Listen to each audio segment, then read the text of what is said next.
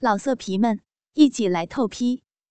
网址：w w w 点约炮点 online w w w 点 y u e p a o 点 online。七八分钟后，就要射出的感觉直往上涌。何书杰不想再爱清洁，讲卫生的大庭口腔里实弹射击。何书杰在鼻子里发着舒坦哼声的同时，轻轻从大庭嘴里往外拔自己的鸡巴。大庭察觉到了，他摇摇头，示意何书杰不要动，嘴巴用力吮住鸡巴。同时加快了唇、舌的动作。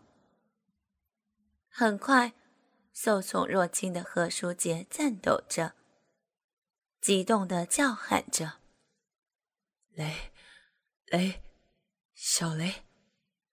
随后畅快的一泻而出。大庭扬起脖子，咕噜咕噜咽下了何书杰的精液。何书杰激动万分地坐了起来，把大婷紧紧地拥在怀中，狂吻不已。在此之前，大婷从来不肯损何书杰的鸡巴，何书杰也没有勉强过他。二婷和何书杰口交，他也背过脸去。今天，不论是否何书杰的真情感动了他。还是他想感化何书杰，拉何书杰回正路。总之，他如此这样的对待何书杰，的确心诚意实，绝无半点虚假。何书杰双手搂住大厅，解开了在他的手腕上系住两个环的手绢大厅转过身来。趴在贺书杰的肚皮上，吮住了贺书杰刚刚软缩的鸡巴。贺书杰也分开他的双腿，吻住了他的小臂，吮着花蕾。贺书杰心里在想：究竟是大庭的柔情感化了自己，还是自己的真情摆平了大庭呢？又好像似乎是平局。渐渐的，迷迷糊糊的，何书杰睡着了。王力宏这小子果然十分厉害，也不知道他是怎么捣鼓的。两个多月后，儿子就到了何书杰的身边。那一天的上午，何书杰走进办公室。刚坐下来，办公室的内部电话就响起了铃声。拿起听筒，里面传来了接待大厅的播音，接待员黄丽、黄小姐的声音：“何总，有一个带小孩的妇女要见您。带小孩的妇女，我今天没有约过任何客人来访，请你问一问她的姓名。”不一会儿，黄小姐悦耳的声音又传了过来：“何总，他说他叫什么婷来着？哦，周婷。哦，是婷。他带着我的儿子来了。”贺书杰正要放下电话，冲到接待大厅去，突然，贺书杰想起了王力宏的话：“心慈手软。”是办不了事情的，心肠狠一点，硬一点。我不见他，请你告诉他，我不认识什么停不停的，他是不是搞错了？刚放下电话，又响了起来。何总，他说他带来了您的亲生儿子。胡说，我还没有结婚，哪来的儿子？你叫他快走。放下电话还不到半分钟，接待大厅那儿就传来了婷高昂的声音：“何书杰！”很快，办公室的大门“咣”的一声被踹了开来。珠光宝气的婷脸色铁青，一只手拉着儿子，一只手扶着门框。用一双喷火的眼睛瞪着何书杰。何书杰戴上平光眼镜，故作惊讶的站了起来。请问，您找谁？姓何的。婷咬着牙齿，一字一句的说：“你发了一点小财，连祖宗都忘记了。这点小财，有什么了不起的？”老梁根本看不上。太太，您是不是认错人了？呸！姓何的，你别假冒四只眼，就是扒了皮烧成灰，我也认得你。可是太太，我好像从来没有见过您啊，真是莫名其妙。好你个何书杰，何老二！你翻脸不认人，我叫你！婷抓起了茶几上的一个茶杯，就要砸过来。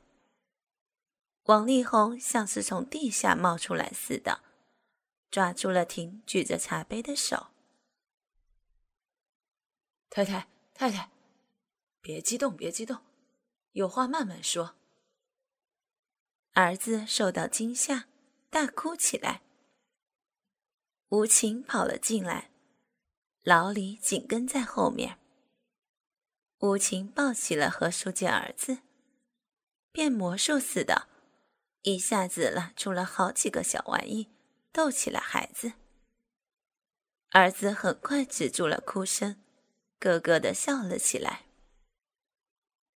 好，好，好，姓何的，你认不认我没有什么关系。你总不能不认你的亲生儿子吧？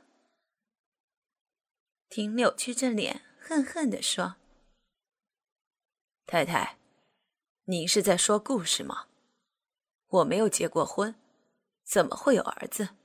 真是天方夜谭。”摘下眼镜，贺书杰半躺到大转椅上，闭上眼睛，不再理睬他。听气的一蹦三尺高，姓何的，姓何的，我算是瞎了眼睛，当初怎么会看上你，还给你生了个儿子？你们大家看看，就冲着这孩子这张脸蛋，是不是他儿子？无稽之谈，脸又能说明什么问题？你不要无中生有吗？请你快走，要不然我要叫保安了。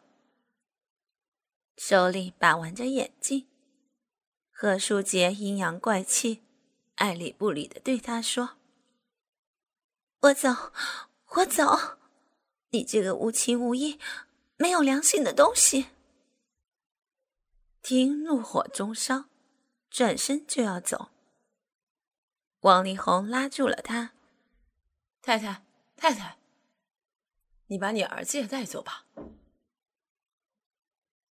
他的儿子不给他，给谁？叫他做个亲子鉴定，看看这到底是谁的儿子。听说着，把几本出生证之类的证明、证书扔到了地上。王力宏把他拉到一边，小声的对他说。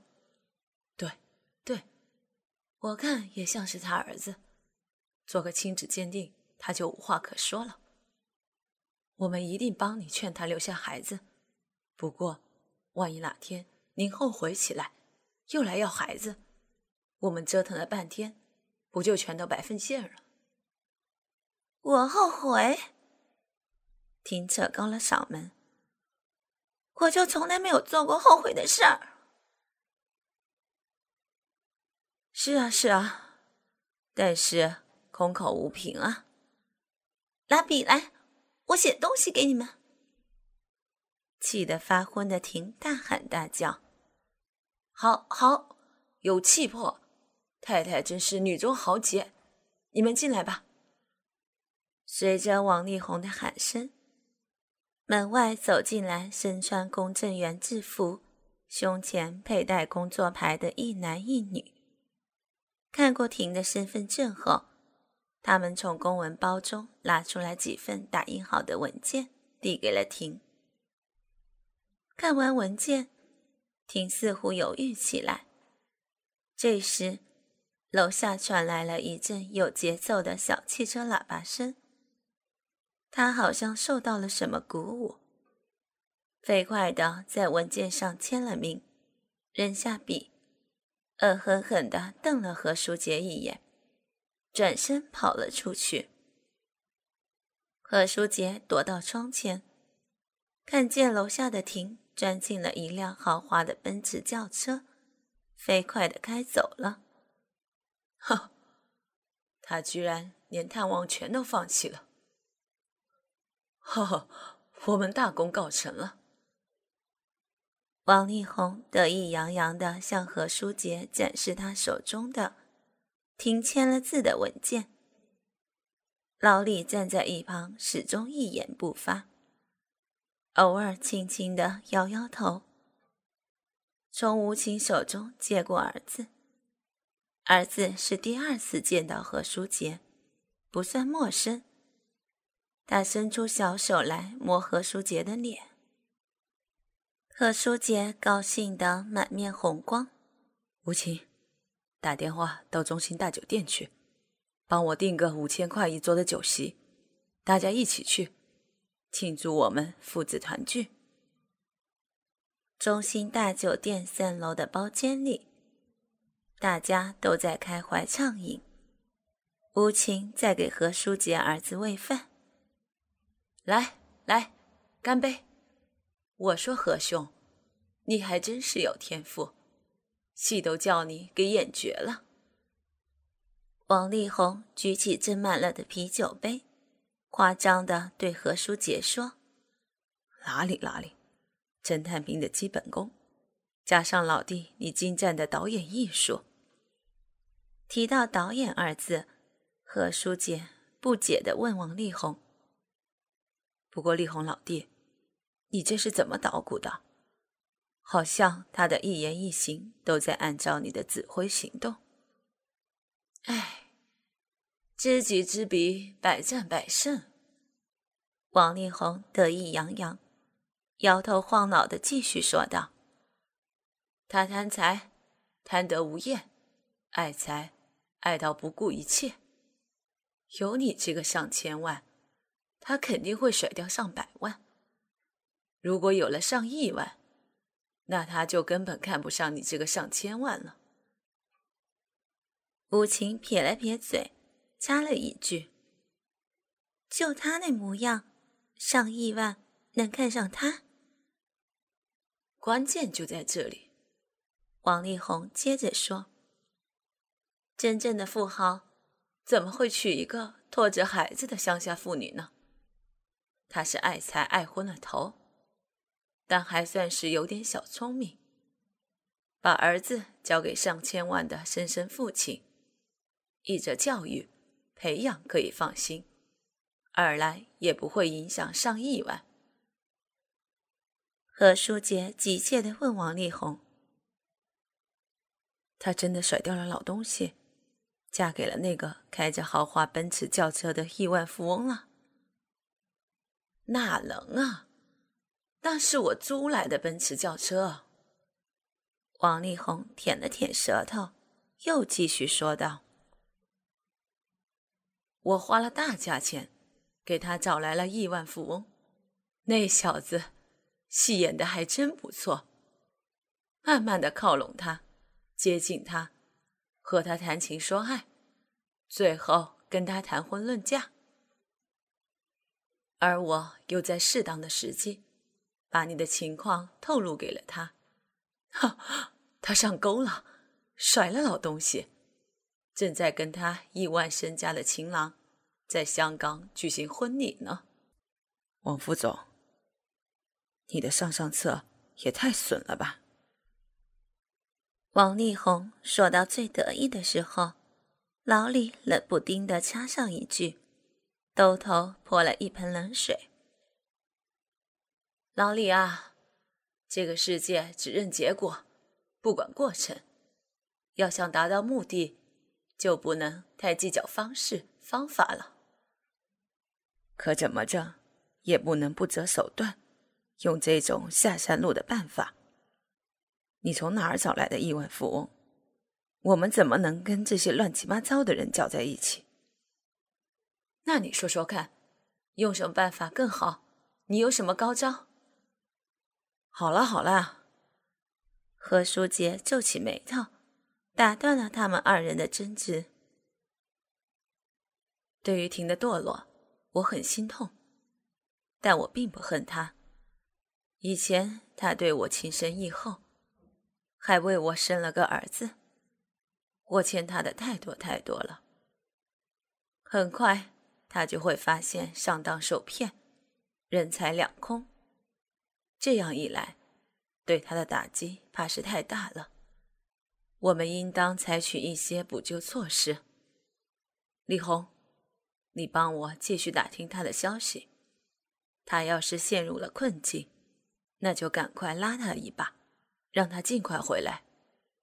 老李，你把房地产公司装修好的样板房留一个大套，置办好全套生活设施和用品。等他回来以后，安排好他的生活。儿子是他的亲骨肉，应该允许他探望的。哎，这个，这个，王力宏还想解释什么？何书杰挡住了他的话：“你也是一片好心，辛苦你了。算了算了，咱们不谈这些了。儿子来了，我很高兴。来来，大家干一杯。”何总，我一直想和你谈谈王副总的事儿，但总觉得不太合适。老李坐在何书杰办公桌对面的椅子上。又是那副吞吞吐吐、欲言又止的模样。他是你的战友，又有生死之交。老李啊，我们一切以公司的利益为重，我也非常信任你，有话就请直说吧。老李犹豫了一会儿，对何书杰说：“这要是一两件事情没有办好。”没有什么关系，可是我总觉得王副总办事情的方法不对劲，全是些旁门左道。那些玩意儿，对于我们这些规规矩矩的生意人来说，那是完全不对路子的。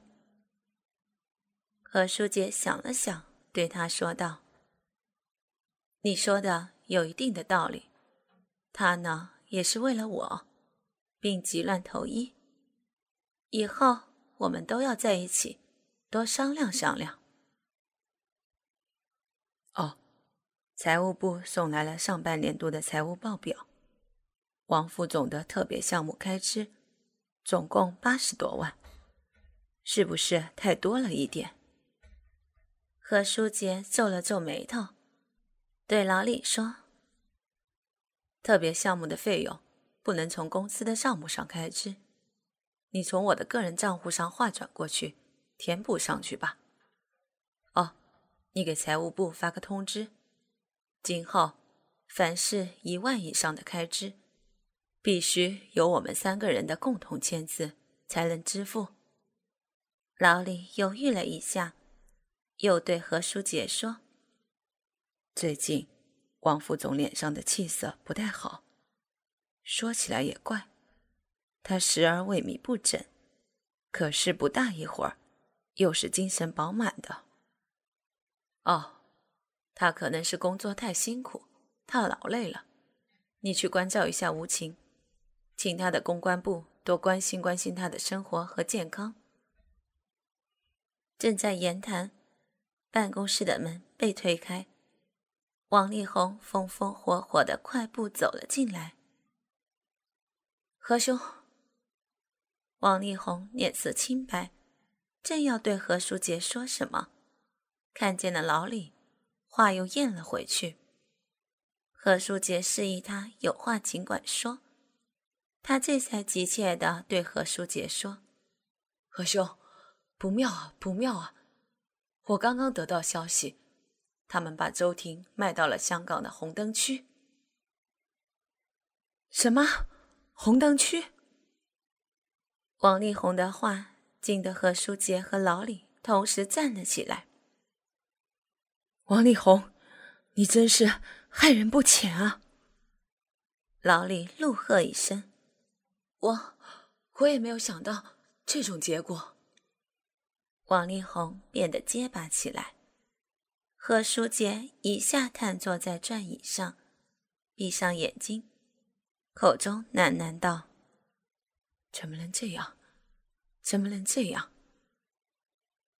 片刻，何书杰急速的站了起来，对王力宏吼叫道：“你快把他赎出来！”“是是，我已经跟他们谈过判了，他们要价太高。”“你快说。”他们要多少钱？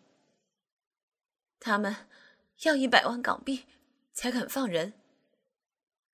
不管多大的代价，赶快救人。是是。王力宏答应着，转身就要跑。老李一把拉住了他。一个普通妇女，不可能要这么大的价钱。你去跟他们讨价还价，尽量压低一些。还有，最重要的一条，那就是救人要紧。对，对。王力宏一叠声的应着，向外跑去。何总，老李语重心长的对何书杰说：“我们这些守法商人，那是一定要远离这些三教九流的。”何书杰倒在大皮转椅上。不知道说什么好。一个星期后的一天下午，老李领着憔悴的三分像人、七分像鬼的听走进了何书杰的办公室。书杰哥，书杰哥，听哭哭啼啼，语无伦次。唉，看到他现在的样子。何书杰也不想再说什么了，转脸他对老李说道：“上次跟你说，帮我把那个样板房落户到他的名下，给他开一个银行账户，从我的个人账户上划过去两万块。再到人事部给他登记上新员工的名册，每月工资两千，不用来上班。”叫财务部预支他一个月的工资，作为这个月的生活费。舒杰哥，舒杰哥，听哭哭啼啼的说：“你把儿子还给我吧。”儿子不能让你抚养，再说你也没有培养教育的能力和经济能力。我会安排人每周六上午送他到你那儿。晚上接回。听还想再说什么，老李拉走了他。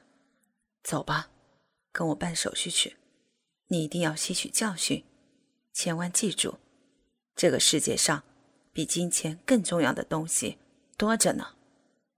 何书杰如愿以偿的得到了儿子，尔婷自此之后也乖乖的待在何书杰的身边。何书杰成了人生的大赢家。老色皮们，一起来透批！网址：w w w 点约炮点 online w w w 点 y u e. P. A. O. 点。Online。